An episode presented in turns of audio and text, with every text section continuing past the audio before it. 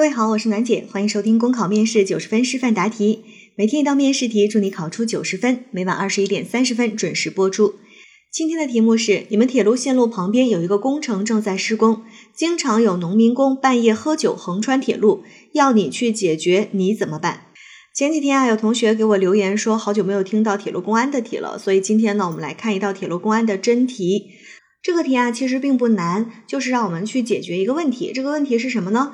是我们线路旁边有一个工程在施工，所以就会有农民工半夜喝酒横穿铁路。来，我们看到有这样的几个词啊，半夜喝酒横穿铁路，这几件事呢都非常的危险。首先，横穿铁路本身就很危险，对不对？再加上是酒后横穿铁路，是不是就更加危险？然后呢，在半夜这个时间点，那本身半夜是一个相对来讲就是监管力度比较弱的时间区域，所以当半夜喝酒横穿铁路这几件事加在一块儿的时候，这就是一个危险系数非常大的事情，所以我们必须要去制止它。这样的题目呢，其实我们讲过不少了，主要的就是其实就是三个大的步骤，一个步骤呢是去了解情况。对吗？第二个最重要的部分就是解决问题，最后是要怎么样有一个长效机制，避免类似的事情再次发生。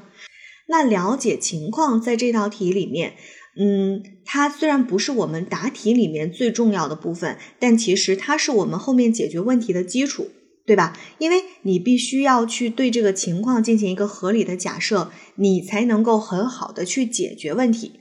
那么，农民工半夜喝酒横穿铁路这件事情，它有可能是什么原因造成的呢？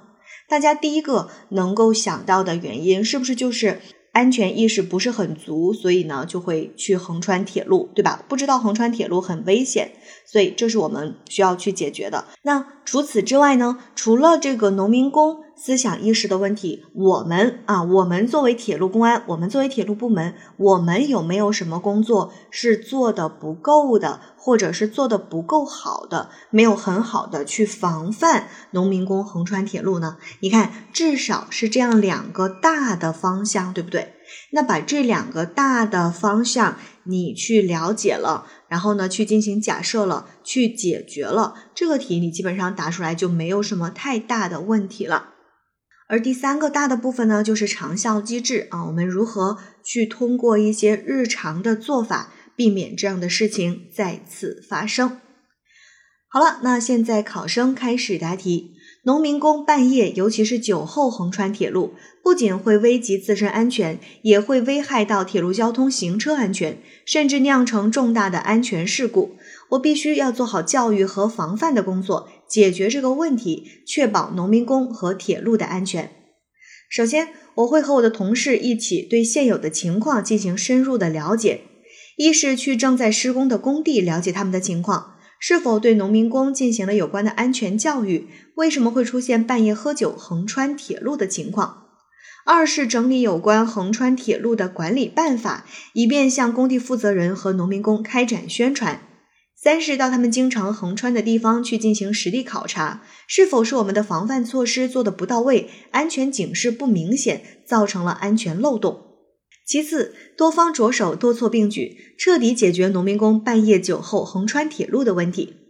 第一，到施工工地采用多种方式展开宣传，让农民工意识到横穿铁路的危险性，提高安全意识。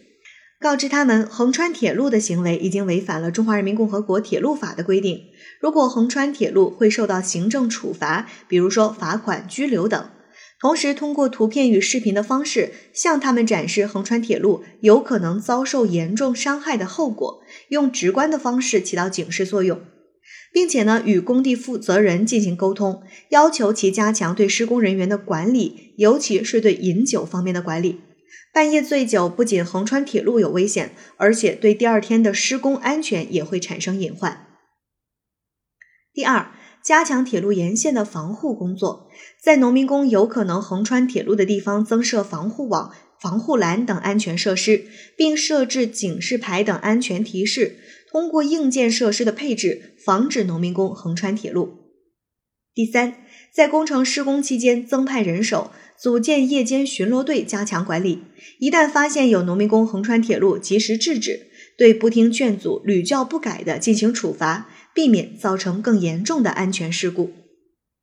最后，铁路沿线的安全会影响到整个铁路交通运输的安全，我们必须要加强这一方面安全知识的宣传，同时吸取这一次工作的教训，在以后沿线有工地施工时，要在施工之初就与施工方联系好，做好安全教育的培训工作，提前检查附近的防护措施，设立指示牌，加强巡逻，避免再次发生类似的情况。考生答题结束。好了，今天的内容就分享到这儿。广西的同学搜索幺八零零七七幺幺幺八幺，了解更多考试内容。我是暖姐，明天见。